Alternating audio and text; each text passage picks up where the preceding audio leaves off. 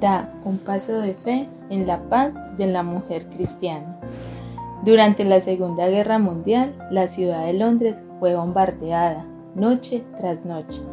Por eso, la gente se quedaba a pasar la noche en los refugios subterráneos.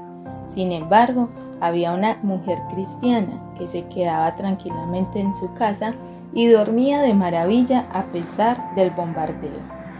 Cuando le preguntaron acerca de esto, ella dijo, mi Dios jamás se duerme, ni se adormece, así que no hay necesidad que ambos nos quedemos despiertos.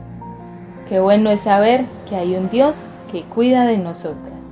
La palabra de Dios en el libro de Filipenses, el capítulo 4, el verso 6 dice, Por nada estéis afanosos, si no sean conocidas vuestras peticiones delante de Dios en toda oración y ruego, con acción de gracias. Esto significa suplicar seriamente, perseverar, persistir y esperar. Sí, esperar en el Señor. Con acción de gracias, dando gracias. Aun si no tenemos posesiones, hay algo que nos hace estar agradecidas y es que Dios nos salvó, nos dio de su Espíritu Santo y comparte su santidad con nosotras.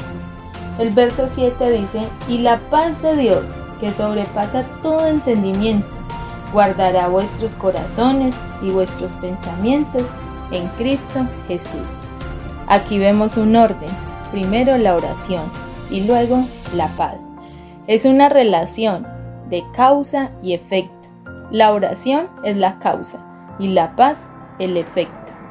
Si no estás orando, es muy posible que estés preocupada y la preocupación no sirve para nada, es una pérdida de tiempo.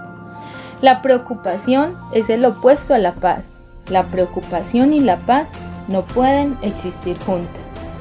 Examina tu corazón varias veces al día y si encuentras que algo te está inquietando, que está perturbando tu paz, recuerda la oración para restaurar la calma de tu corazón.